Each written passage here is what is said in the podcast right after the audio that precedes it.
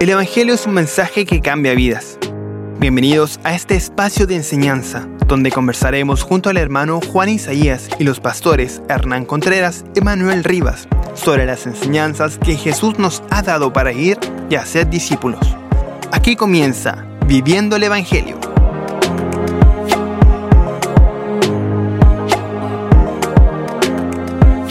Bienvenido, bienvenida a este su programa Viviendo el Evangelio. Una oportunidad más, un día más donde podemos juntarnos, reunirnos, ¿cierto? Abrir las escrituras y hablar de cómo es el Evangelio, qué es lo que es, cómo lo podemos vivir en nuestro día a día. Para ello, me acompañan, como siempre, nuestros queridos pastores Manuel Rivas y Hernán Contreras. Pastor Manuel, ¿cómo está? Bienvenido. Muy bien, Juan, gracias eh, al Señor por estar acá nuevamente estando en este programa junto a ti, junto a Hernán y también sobre todo con aquellos que siempre nos están escuchando, nos están viendo. Estamos muy contentos en realidad de, nuevamente estar ya en este programa pasado el tiempo y espero que sea también un momento de aprender y reflexionar en la palabra del Señor. Sí, espero que, sea, como dijo, un tiempo de, compañía y, de soportándonos también. 30 programas ya, sí. Para que ustedes me soporten, sí, es, es harto. El silencio otorga. Dijo el pastor Bienvenido, pastor. Bueno, gracias también. Me uno a lo que Manuel pueda decir y gracias también a nuestros queridos y fieles hermanos y hermanas que nos escuchan semana tras semana. Y, pero aún más, eh, tomar un par de segundos para agradecer al Señor mm. este espacio en el cual podemos, eh, como radio, como ministerio, poder ofrecer herramientas a los creyentes para que puedan vivir y podamos vivir vidas felices delante del Señor. Así que estoy muy entusiasmado con esto y bueno, seguir enseñando la palabra del Señor. Así. Y hemos recibido ya correos, nos han escrito, hermanos, saludarles también ahí eh, y manifestando lo mismo.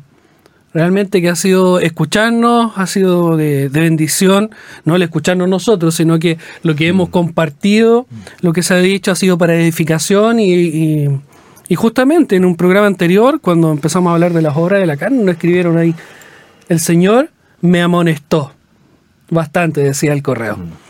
Así que, eh, bien, esperamos que, vaya siendo así, que sea un tiempo donde podamos reflexionar, podamos escudriñar nuestros corazones, ¿cierto? Ver lo que hay en ellos y, que el Señor nos vaya guiando en todo.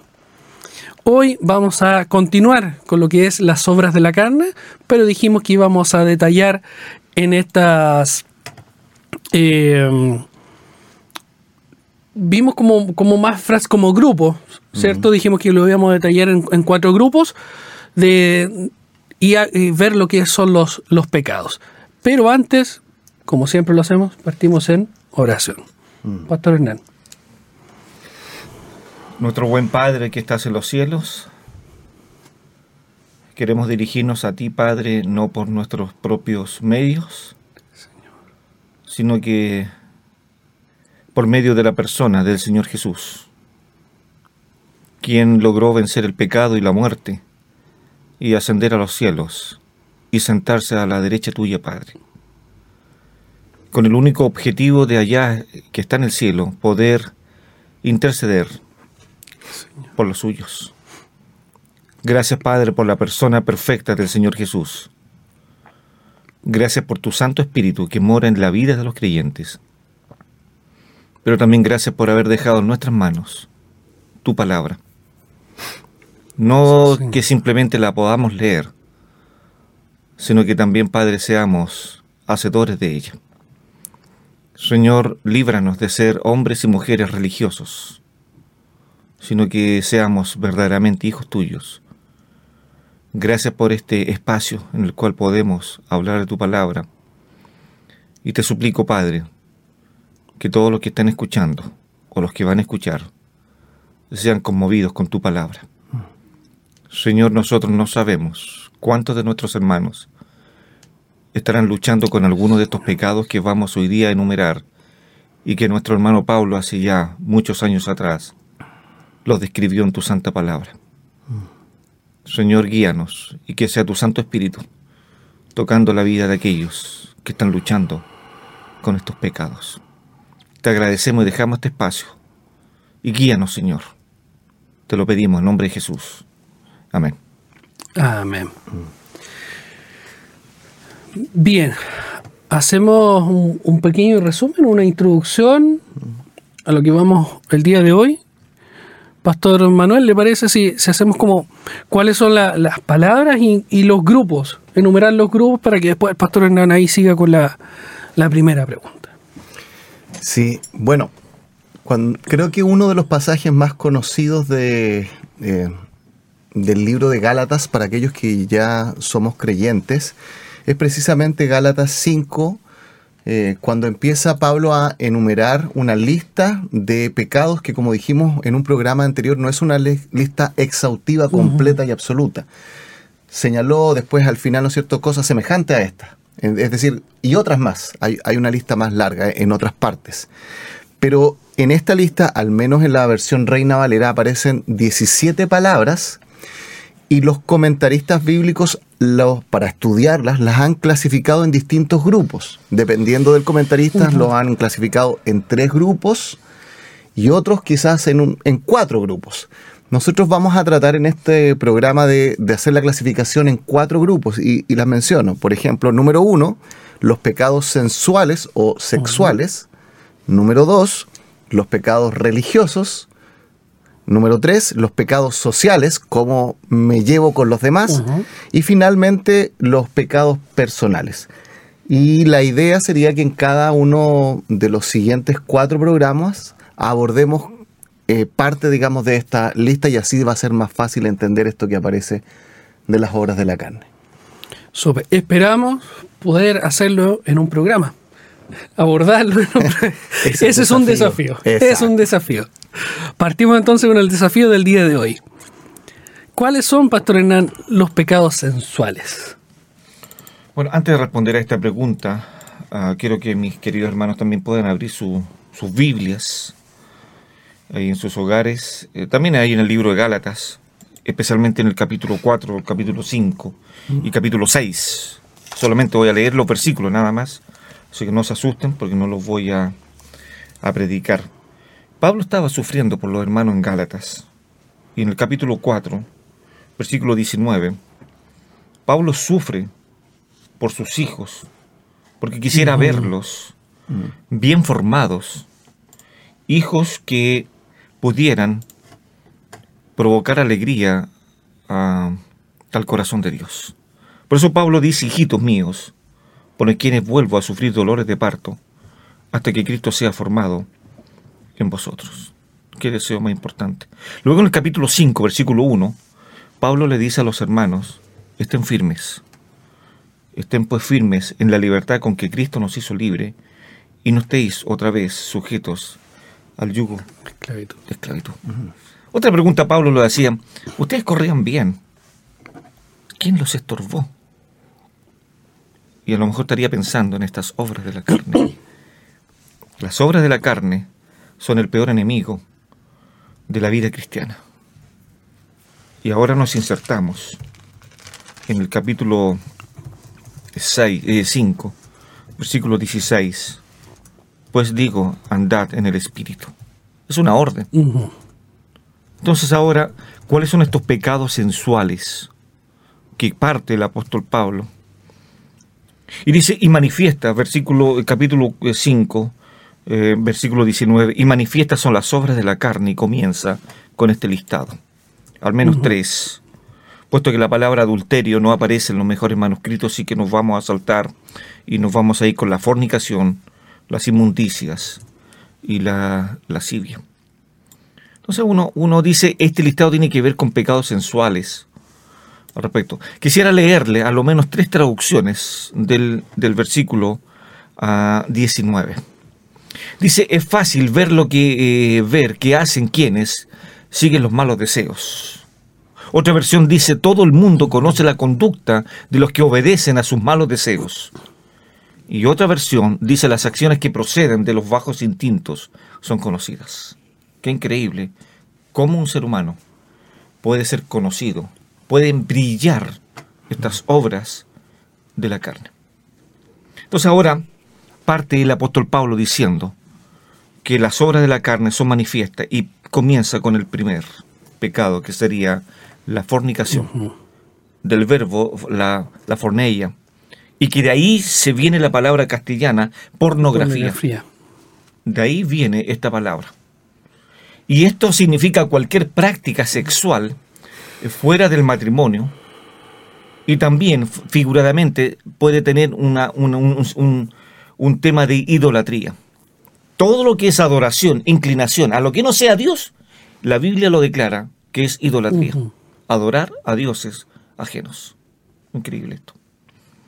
Hombres y mujeres que tal vez estén sumidos en la, en la pornografía, entonces están adorando a dioses ajenos. En su diversas formas, esta palabra fornicación aparece 447 veces en el Nuevo Testamento. Eso es inmenso. Cristo dijo al respecto que toda inmoralidad sexual tiene su origen en el corazón de las personas. Vamos por favor a Mateo capítulo 5, que es un texto. Y aquí quiero explicar algunas cosas.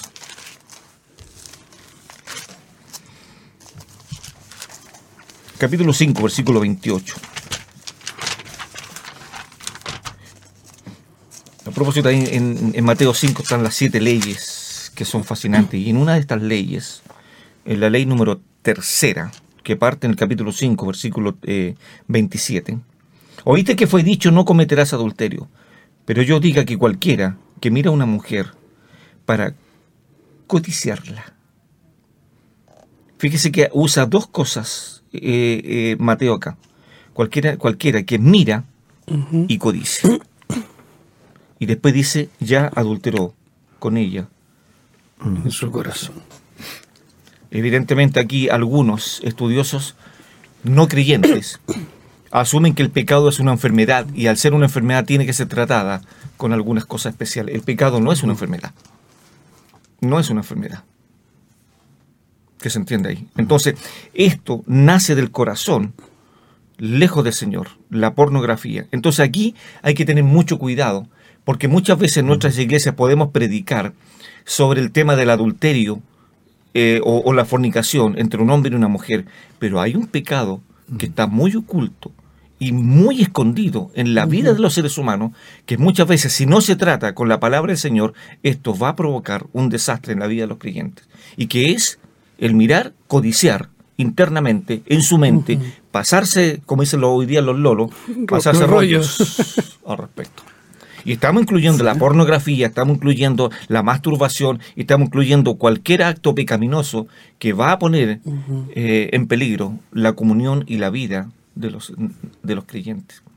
Por lo tanto, aquí es, como dice Jeremías, el corazón es malo Mm. y perverso. Y por último, en Proverbios, eh, es un texto ahí, Proverbio 4, eh, que también me gustaría leerlos con ustedes. Capítulo 4, versículo 23. Jesús atacó el tema del corazón y ahora Proverbios está diciendo lo siguiente. Sobre todo caso guardara, guarda tu corazón, porque de él mana Bueno, Pablo después vuelve y, toma el, tema, después de pasar de la fornicación. Quisiéramos extender y ampliar tal vez este estudio, pero el tiempo no nos permite. Eh, pasamos directamente a lo que es la inmundicia o la impureza. El apóstol Pablo comienza. Vamos nuevamente a Gálatas, ahí porque ahí nos vamos a entretener un poquito al respecto. Estas obras de la carne. Que a propósito el apóstol Pablo dice que van a minar completamente la comunión y la vida espiritual de los creyentes. La inmundicia o la impureza es un término muy amplio que se refiere a una suciedad moral. Imagínense, por ahí parte el apóstol Pablo, ya sea de pensamientos o ya sea de hechos. O sea, no tan solo ataca al corazón, sino que también se ponen a, a formar en los corazones de los seres humanos, a idear esto, estos pecados. Y que es terrible, la inmundicia. Como entonces, entonces el apóstol Pablo, ustedes corrían bien, ¿quién os estorbó? Por eso es que cobra importancia entonces capítulo 6 del libro de Gálatas, Porque en el capítulo 6, Pablo sigue la idea, la continúa diciendo, si alguno de vosotros es sorprendido en alguna falta, vosotros que sois espirituales, catartizo, restaurarle con espíritu de mansedumbre, considerándote a ti mismo. Pablo parece que tenía en mente eso, que cuando un hermano practica esto, entonces los creyentes espirituales deben acudir en ayuda. Y por último, Pablo comienza a hablar de la lascivia, que indica un despliegue abierto, desvergonzado, impúdico de estos pecados, que ahí aparece en 2 Corintios capítulo 12, versículo 21, donde aparecen las mismas palabras. Se incluye también en Romanos capítulo 13, versículo 13. Entonces todo esto, evidentemente, que va a dañar, va a minar la vida de un creyente. ¿Por qué lo va, por qué lo va a minar? Y con esto termino y le doy el pase a Juan. Capítulo... Eh, estamos en el capítulo 5, ¿cierto? Sí. Pero mire, por favor, el, el capítulo 5, versículo 17. Ese, eh, esa palabra deseo que ahí está ahí, porque el deseo de la carne es contra el espíritu. Esta palabra es la palabra epitsumeo, que significa poner el corazón sobre algo. Imagínense qué fuerte este, porque el deseo de la carne es tan fuerte que este deseo es contra el espíritu. Mm. Y ahí están los dos batallas. Es, queridos hermanos, este tema de las horas de la carne es una pelea, no día tras día, es segundo tras segundo. Y hay que tener cuidado. Mm. Después, tal vez en otro programa, eh, veremos qué solución da el Señor a esto, pero Él nos da las cuerdas de amor, nos da eh, ayuda para combatir esto. Sí, y, cómo poner el, énfasis realmente en el corazón. Hoy llama la atención en el sentido de, de, primer pecado hacia la codicia. Es algo tan interno mm que uno lleva, procesa, ¿cierto? Va en la mente, va en el corazón, que difícilmente puede recibir alguna ayuda, que alguien pueda notar, que alguien pueda ver. Puede ser o, ver un cristiano, pero por muchos años, incluso en avanzada edad, y que siempre ha tenido esta lucha y siempre ha estado en este pecado. Por eso es que hay que confrontarlo, hay que ayudar al hermano, porque esos son los pecados más peligrosos que yo lo puedo ver que son los pecados que se, que se forman. Exacto, pero, pero ¿cómo podríamos, cómo se podría llevar si es que él no lo confiesa? Difícilmente. Mm. Voy a eso, si alguien puede llevar toda la vida de religiosidad o de mm. cristiano y realmente continuar como si nada, llevar como una doble vida. Puede hacerlo. Puede hacerlo. Mm. Porque si no, si no se ve algo que sea manifiesto real en él, y que alguien pueda ir y ayudarle, como, como lo dice ahí, mm. confrontarlo, no, no se puede. No. No. Entonces, un llamado también, si hay alguien, algún hermano que, está con este problema, que pueda ir. O donde su hermano de confianza, donde su pastor y pueda para ser tratado, porque si no es, si no es tratado realmente, este pecado puede, puede ir por años y mm. llevarlo consigo. Pastor Manuel. Yo creo que fue muy buena la aplicación que hiciste ahora, Juan, en base a lo que dijo el pastor Hernán, porque me parece que uno de los problemas que podemos tener como iglesia cristiana eh, es malentender a quién está aplicando esta porción el apóstol Pablo.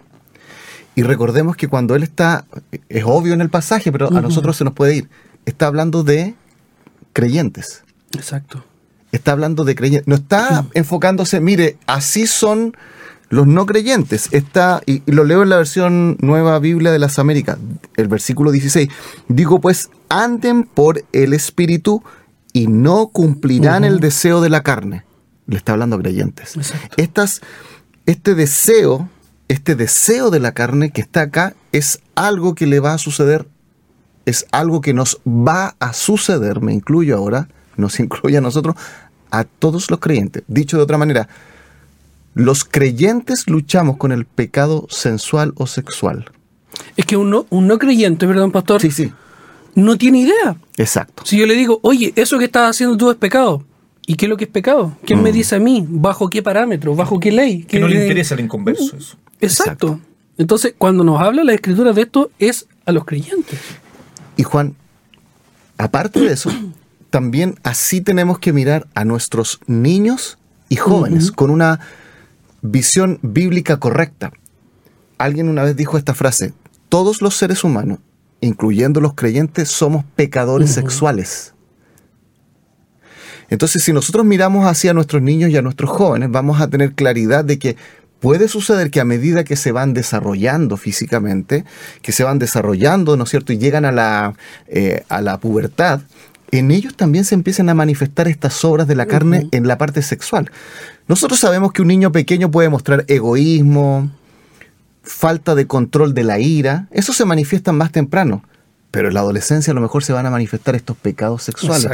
Y no nos debemos alarmar y rasgar vestiduras porque tenemos un joven que de pronto en un momento de intimidad se acerca a un adulto y dice, estoy luchando con esto. De hecho, como iglesia lo que debiésemos querer es que ese instante de confianza y apertura se pueda dar. Eh, quiero agregar algunas cosas, me, pareció muy interesante como lo, abordó Hernán. Eh, por ejemplo, eh, leía un comentario de William Barclay y él dijo lo siguiente, se ha dicho, y es verdad, que la única virtud totalmente nueva que aportó el cristianismo al mundo fue la castidad. El cristianismo llegó a un mundo en el que la inmoralidad sexual no solo se permitía, sino se consideraba como algo esencial a la vida normal. Cuando uno estudia a los grandes pensadores, por ejemplo, griegos, por ejemplo, Aristóteles, se da cuenta que él escribió un libro, de hecho, que se llama Ética a Nicómaco a su hijo. Por lo que tengo entendido, su abuelo se llama Nicómaco y él le puso así a, su hijo. Y él le hablaba cómo de tomar buenas decisiones morales a su hijo. Pero en realidad en ese tiempo, y lo sabemos, en cuanto al área sexual había una permisividad bastante grande, que sabemos que el día de hoy ha vuelto y después vamos a hablar de eso. Pero esto que está diciéndonos la Biblia es contracultural. Eh, el mundo cristiano, el cristianismo surgió y creció en un ambiente donde todos decían hay que disfrutar el sexo como quieras, dale nomás, es lo que, lo que te va a hacer feliz y como tú quieras, hazlo. Y el cristianismo dijo no, y aparece en esta obra y nos muestra que aún así el evangelio creció.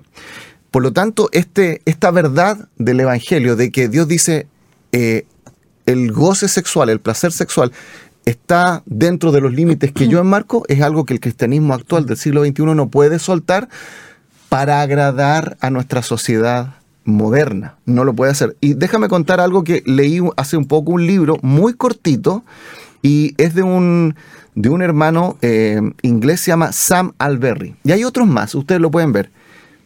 Voy a tocar este tema rápidamente porque después vienen otras cosas. Él en este libro cuenta como siendo un joven creyente, él de pronto se dio cuenta que en su corazón había atracción hacia el mismo sexo. Él lo habla como creyente y cómo eso lo enfrentó con la verdad del Evangelio. Entonces vuelvo a esto, a lo mejor quizás nosotros acá en Sudamérica, quizás nosotros acá en Chile, si alguien, un joven, nos declarara eso, para nosotros sería un escándalo. Y casi diríamos, ¿cómo es posible que pase esto en esta persona? Y no sabríamos ni siquiera cómo abordarlo. Pero al mirar esta lista, nos damos cuenta que Pablo está hablando que estas cosas salen del corazón incluso de nosotros los creyentes. Y Pablo nos está dando la respuesta. Dice, digo pues, anden por el Espíritu, y no cumplirán el deseo de la carne. Juan, en los primeros capítulos de Gálatas, en el primer capítulo, capítulo 1 y capítulo 2, Pablo usa mucho la palabra evangelio. Habla de, de, un falso evangelio y después habla que les presentó la verdad del evangelio. Después dice en el capítulo 2, versículo 20, con Cristo he sido crucificado. Ya ella no está dando luces hacia dónde va. Y ya no soy yo el que vive, sino Cristo vive en mí. Y la vida que ahora vivo en la carne, en el cuerpo, la vivo por la fe en el Hijo de Dios, el cual me amó y se entregó a sí mismo. Y después está hablando de la distorsión que hubo en, estos creyentes de Galacia que pensaron que se hacían ritos externos. Si participaban en ciertas ceremonias, se hacían ciertas fiestas, si, si se vestían de cierta manera, entonces iban a estar en comunión más cercana con Dios. Y Pablo dice, están en un completo error. Yo lo veo así. Jesucristo en su primera venida nos vino a salvar de las consecuencias eternas de nuestro pecado, incluido el pecado sexual. pero cuando Él nos salva y nos da de su espíritu, nos va a empezar a transformar para hacernos más semejante a Él, y este es un proceso que va a durar toda la vida. Y si el creyente no tiene pecado, no, perdón, si el creyente no tiene cuidado, puede ser consumido por estos pecados. Cualquiera de esta lista pueden atacarnos y dominarnos a nosotros sin que se vea la obra del Señor en nuestras vidas. Por eso es algo que hay que estar alerta toda la vida. No, no es algo, no, es, no, podemos nunca bajar la guardia. Exacto. Es algo constante. Y como, como lo comentaba, cuando dice, pero más vosotros no sois de este mundo. O sea, no nos, no nos comportemos, ¿cierto?, con los parámetros, como, como lo hace el mundo hoy en día. Mm. Ustedes no son. Entonces, para, como no son, ¿qué es lo que nos rige a nosotros? ¿Cómo lo podemos ver? Mm. No anden como ellos, anden mm. por ¿cierto? Dice, por el Espíritu, la versión que leía. Y al andar por el Espíritu, no vamos a cumplir lo otro, porque al andar por el Espíritu cada vez vamos a morir a nosotros mismos, mm. a nuestra carne. Pero ¿qué es lo que pasa hoy en día? Eh, como dice, eh, toda la parte de sexualidad a los niños, ¿cierto? La masturbación es bueno, es saludable, es, es todo lo que se les está enseñando. Así es. que disfruten, que aprovechen. Es todo alimentar, ¿cierto? La carne. Háganlo, háganlo, háganlo. Esto es bueno. Y los incentivan a eso. En los colegios desde tempranas edades. Investiguen, exploren sus cuerpos, no par. De, niños desde prebásica. Exacto. Investiguen su cuerpo esto y, si les, eh, si les si les es bueno, si a ustedes les gusta, disfrute, háganlo. Y se los dicen de esa forma. Es que lo que pasa, Juan, es que en esa idea que nuestra sociedad actual está eh, haciéndolo, es porque parten de una premisa que vemos que en el cristianismo no es, no es correcta. En la premisa actual, nosotros, cada uno como individuo, su objetivo es darse el mayor placer y felicidad posible. Exacto. Y de tal manera que no importa si existe o no Dios, porque si existe, incluso Él está a mi servicio, o, el objetivo de Dios es, que Él me aumente mi nivel de, felicidad. Entonces, yo puedo ser incluso creyente en Dios y tener esta misma idea de la vida. Eh, pero la Biblia nos muestra algo distinto. Esto parte al revés. Es tu vida está, digamos, quebrada porque somos pecadores, incluso pecadores sexuales, y la única manera de restaurarla es que tú puedas reconciliarte con Dios por medio de Jesucristo y luego ser transformado a la imagen de Jesucristo. Entonces son dos visiones de la vida humana completamente eh, diferentes e incompatibles. Ahora, quiero hacer este comentario porque creo que es muy interesante. Hace un par de años atrás, en unos estudios bíblicos que, hice, eh, eh, tuvimos que revisar un libro de psicología del desarrollo, un libro secular. ¿Y sabes lo que llama la atención? Que aquellas personas que muestran mayor nivel de satisfacción sexual son aquellas que están en un matrimonio eh, monógamo, heterosexual, una pareja estable. incluso en los estudios señalan que aquellas personas religiosas, donde muestran obviamente los cristianos, las personas religiosas, no digo que, todos tengan esto, esto, pero es lo que dice el estudio en forma comparativa, eh, tienen o manifiestan mayor nivel de satisfacción con su vida sexual. De tal manera que esta idea de haz lo que quieras y vas a ser más feliz o vas a tener más placer, incluso estas mismas estadísticas lo contradicen. Es por eso que eso nos da otra luz respecto a lo que estamos revisando.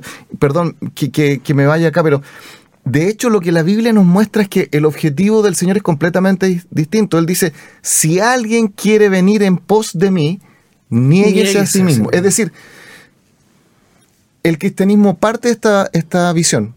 No debes vivir para darte todo el placer que tú quieras en todo lo que tú haces. No significa que Dios sea anti-disfrute. No pero la base del cristianismo es negarte a ti mismo y hacerte, sujetarte a la voluntad de Dios. Dios no es tu ayudante para que alcances la mejor vida posible. Mm. Tú eres el súbdito, Él es el rey. No es mi copiloto, como, como otras cosas, que siempre, no, es, la prioridad. Exacto. O, Él, o cuando decimos, Él va conmigo. No, mm. somos nosotros los que vamos con Él, nosotros le seguimos Las Sí. ovejas siguen al pastor. Mm, Entonces, muchas veces aplicamos eh, frases de, en la vida cotidiana de la escritura y aún así las aplicamos mal. mm, Y no nos damos cuenta. exacto. No sé si nos va a alcanzar el tiempo. ¿eh? Vamos, vamos, vamos. Pero que vamos que podemos. ¿Qué efecto entonces nocivos tiene para nuestra vida y en nuestra sociedad? Eh, bueno, pensemos un poco. El día de hoy, sobre todo quizás los últimos 10 o 15 años, la visión eh, de nuestra sociedad respecto al cristianismo ha cambiado. Antiguamente se veía, mire, los cristianos tienen buenos valores, son buenas personas, tratan de hacer el bien a la sociedad. Esa era más o menos la visión general de las personas. Los últimos años ha, cambiado. La visión cristiana se ve como eh, no permiten disfrutar el placer sexual, ¿no es cierto? No dejan que los niños, que los jóvenes, ¿no es cierto?, disfruten y los llenas de culpa. Usan palabras como pecado, que los cargan, ¿no es cierto?, de, de culpa. Y además los cristianos estigmatizan y denigran a aquellos que tienen otras preferencias sexuales. Eso es lo que es la visión que tiene nuestra sociedad en, en la actualidad. Pero ¿qué respuesta podemos dar a esto eh, en base al cristianismo? Primero, la Biblia nos muestra que la base de la ética no es el hombre, sino Dios. Es el primer punto. De hecho, la ética cristiana no comienza hablando de sexualidad, comienza hablando de quién es Dios y de su carácter. Ahí parte. La base de la ética cristiana no es el hombre, sino Dios. Y de acuerdo a cómo es Dios y lo que Él ha manifestado, es donde el creyente dice esto es bueno y esto es malo. En segundo lugar, la ética humana, si dejamos fuera a Dios, es subjetiva. Depende de cada cual. Cada cual decide lo que es correcto y malo. Y eso, eso no puede ser la base de, eh, de lo correcto y lo incorrecto. En tercer lugar, eh, la sexualidad fuera del plan de Dios puede dar placer, eso es verdad, pero no da satisfacción en el sentido de plenitud de vida, de propósito.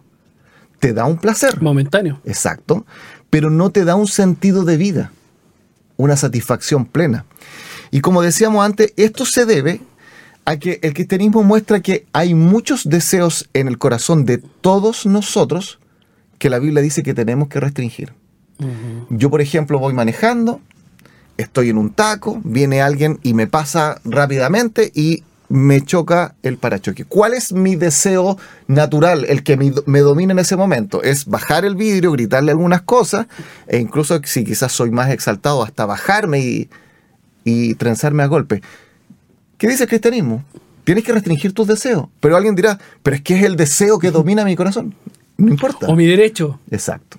Tienes que restringirlo. Entonces, Sí. hasta la persona no creyente se da cuenta que hay muchos deseos de su Mm. corazón que tiene que restringirlo. Exacto. Y lo que la Biblia dice es, es que hay deseos de nuestros corazones en la parte, digamos, de nuestra sexualidad que debemos eh, restringir. Y finalmente, Juan, creo que quizás un mensaje que tenemos que, vuelvo a puntualizarlo, nosotros como iglesia entender, es que reconocer que incluso los cristianos luchamos con los pecados sexuales. Y eso tiene que cambiar nuestra mentalidad para que entendiendo eso podamos dar consejo de la palabra de Dios, ayuda, aliento y ánimo los unos para los otros. En los últimos años han salido muy buenos libros de hermanos y hermanas que han abierto su corazón a estas situaciones que creo que han ayudado a no mostrar eh, el cristianismo como aquello, ¿no es cierto?, que son, podríamos decir así, eh, casi perfectos y santos, eh, en el sentido de, de, mm, de que no cometen errores, sino personas que también luchan, pero en este caso, como dice acá, por medio del Señor, por medio de su Espíritu. Creo que esa es la manera correcta de, de abordar esto. Como decía Pablo, llegar al punto de ya no vivo yo. Exacto. Cristo vive. Cristo vive en mí. Con eso es. Y, y, y, y verlo dentro de lo que comentaba también, pastores. Somos perfectos, somos hechura Mm, del Señor. Fuimos- somos criaturas, fuimos hechos por Él a perfección. Pero fuimos corrompidos. mm, Entonces, ¿por qué tanto hincapié, y, lo dice el Señor, y, y está, está registrado? ¿Por qué debemos morir día a día nuestra carne? mm. Para que sea Cristo glorificado en nosotros. Incluso en nuestras propias fuerzas tampoco podemos, si no es por medio de su espíritu en nosotros. No podríamos reconocer algo malo. Mm. Si no fuera el espíritu del Señor que está ahí dándole, dándole, trayendo a la memoria, viendo como lo hemos visto en otros programas. Para nosotros lo, lo tomaríamos como algo normal. Mm. Ah, para muchos. Oh, para otros programas más. Por, por eso les dije, tan seguro que lo tratamos en un programa. y, y- y también hay eh, muchas situaciones, como bien lo decía este escritor, que, que, que hacía menciones o, o contaba, digamos, su realidad. Eh, y lo vemos en Chile. Llegaba un, un audio de, de un hermano en que, en que contaba que uno de los hermanos en su congregación llegó su hijo diciéndole que eh, sentía la atracción Mm. por alguien del mismo sexo. Eh, y realmente la forma que, que lo aborda, eh, no- ese padre, siendo cristiano, no supo qué hacer. Mm. Y lo rechazó. Juan, Al rechazarlo, eh, eh, el hijo se quitó la vida. mm. En la congregación no hallaron qué hacer. La madre está en un está internada psiquiátricamente. Él, el padre, ha querido quitarse la vida varias veces. Estamos hablando de, de nuestros hermanos. Tú, tú abriste, perdón, Hernán, un, tema que quizás nosotros como iglesia necesitamos primero orar para pedir perdón en este sentido. Señor, no sé qué hacer con esto. Eh, y orar para que el Señor nos dé sabiduría. Yo recuerdo que hace más de 10 años eh, un joven se acercó y me comentó esto que tú dices y las dificultades que trajo en su iglesia local y en su propia familia. No quizás al extremo tan fuerte como tú mencionas, pero me tocó vivirlo y también de decir, Señor, no sé cómo ayudar a, esta, a este joven. Entonces entiendo un poco esa realidad y, y bueno, creo que por, por algo estamos compartiendo estos temas en este momento. Solamente mencionar esto. Hay un libro que sé que ya llegó a Chile, que es de una autora que se llama Laura Perry, y ella, eh, el libro se llama De transgénero a transformada. Es un testimonio impactante y quizás le puede servir también a padres que nos estén escuchando o hermanos que conozcan alguna situación así, de transgénero a transformada, de Laura Perry. Incluso hay algunos videos eh, donde ella también comenta su testimonio y el cambio que el Señor produjo en su vida. Entonces, para todos los pecadores sexuales, nosotros y los que están fuera de, de- de Cristo, hay esperanza. Así es. Y, y no tan solo el libro para los padres, sino que para los líderes, para pastores. Hay que ver estas áreas. Y, y como bien lo decía usted, si hay algún pastor y, y que nos está escuchando en esta, en esta oportunidad y que el tema lo, lo- no, lo, no lo tiene en su- dentro de sus competencias quizás Lo supera. y lo supera realmente, vaya donde otro pastor, Mm. vaya donde alguien más. Sí. Son tus hermanos. No podemos quedarnos con eso porque vamos a dar cuenta cada uno de nosotros un día. Así es. Entonces, si no somos capaces con un tema, no sobrepasa, pidamos ayuda, seamos capaces. No vamos a quedar con el que típico, yo creo que es típico, no sé si es chileno o, o pasará en otros lados, es que no es que me van a decir que no, la, que no me la pude. No es eso. No. El Señor nos va a pedir cuenta a cada uno de nosotros. Pastor Hernán, no sé si hacer el cierre o vamos a seguir con este tema. Yo creo que vamos a tocar un, en, en su momento también eh, algo más eh, en cuanto a la vida cristiana, porque vivir el Evangelio es, es lo cotidiano, son todas las situaciones del día a día y el cómo debemos afrontarlas, Sí. enfrentarlas y confrontarlas. Bueno, para, solamente para cerrar, creo que los otros apuntes los podemos tirar en los otros programas, ¿no? Solamente cerrar, bueno, ¿qué opción nos deja la Biblia frente a estos pecados de la carne? Y Pablo le habla a los hermanos ahí en, en- a los hermanos en Éfeso y les ordena y les da esta, eh, esta solución. Y dice que los creyentes deben entonces de vestirse con toda, la, armadura de Dios. Eso es lo que hoy día podemos. Y eso es lo que ofrece la Biblia. No, no lo ofrecemos nosotros como hijos del Señor, lo ofrece la Biblia. Y después dice el apóstol Pablo ahí, cuando habla de, del tema de, de, en Efesios 6.10, eh, el tema de la armadura, de ese vestido de toda la armadura de Dios para que podáis resistir, combatir, estar firmes frente a las acechanzas del diablo. qué, interesante esto.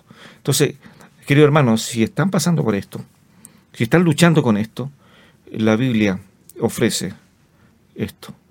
Fíjese que interesante, tal vez en el próximo programa voy a tocar un poquito esto. Ahora solamente lo voy a mencionar. Dios, en su soberanía, muestra el pecado, pero por su gracia no nos deja abandonados. Por su gracia siempre nos da la solución. Cuando uno lee Isaías 1, el Señor, a través del profeta Isaías, critica al pueblo porque sus manos estaban manchadas con sangre. Esa fue la denuncia que le hizo Jehová al pueblo. Sus manos están manchadas con sangre. Pero Dios no los dejó ahí. Es tanto el amor de un padre hacia su pueblo y le dice entonces vengan, límpiense. Si sus pecados fueran tan sucios, yo los voy a transformar en un color tan blanco que no tiene, eh, no se iguala. Increíble. Entonces, ahora Pablo está diciendo que si estamos enfrentados a estos pecados que nacen en el corazón, Cualquiera pues que mire a una mujer y la codice en su corazón ya adultero con ella, vaya la armadura, que cubre todo el cuerpo, toda la vida espiritual de un creyente. Eso es lo que, bueno, la otra lo vamos a ver en el otro programa para no quitar más, más tiempo, porque después siempre me alegan que yo soy el que más hablo. Y en esta oportunidad fue, fue, fue al otro extremo, ¿ah? Pero viene, es rico poder compartir y, y realmente hay, hay muchas situaciones del día a día no tan solo llegar y, poner una temática, digamos, acá sobre la mesa, sino que la realidad, lo que estamos viendo hoy en día. Y como bien lo, decía, hacemos el cruce. Eh, eh, es, tomarlo, como lo decía Pablo ahí, más no vivo yo, sino Cristo en mí. ¿Por qué? Porque he muerto. Pero por sí solo no puede haber muerto. Si no estuviera el día a día vestido con la armadura. O sea, eh, humanidad, ¿cierto? Pecaminosa. Fuimos hechos perfectos, seres caídos, ¿cierto? Pero ¿cómo el Señor en su gracia mm.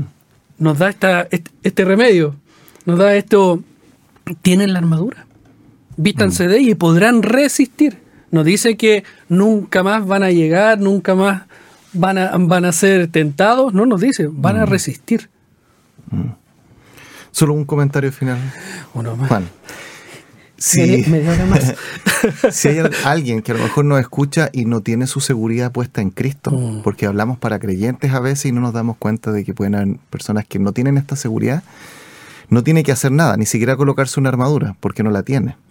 Tiene que ir a Jesucristo en arrepentimiento y fe, y todos sus pecados van a ser perdonados todos los pecados. Si a lo, mejor alguien es adicto a la pornografía, atracción al mismo sexo, eh, ¿no es cierto? O, o, cualquier otra cosa que está en su corazón, el Señor lo puede perdonar y lo puede cambiar. Esa es la esperanza cristiana y ese es el mensaje de, que nosotros también proclamamos acá. Así es. No queremos decir que, que todo va a ser solucionado. No. No, no es un canje, lo hemos dicho muchas veces. Pero debemos partir, debemos venir a, Jesucristo y venir, como bien lo decía, en arrepentimiento y fe. Mm.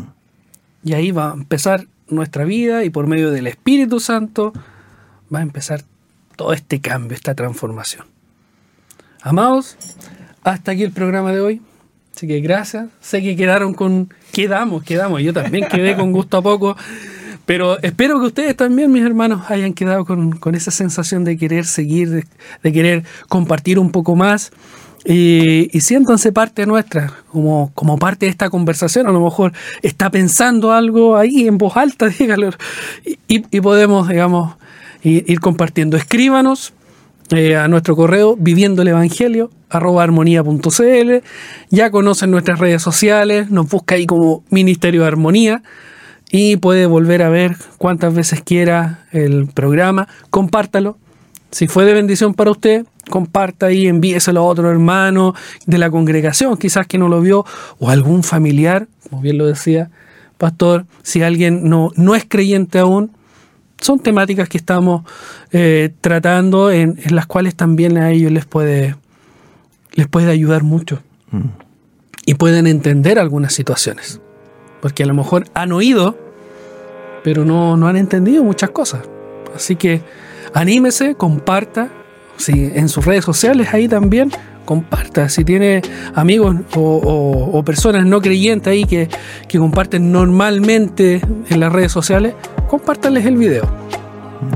esto ha sido Viviendo el Evangelio. Nos vemos hasta una próxima oportunidad. Dios les bendiga.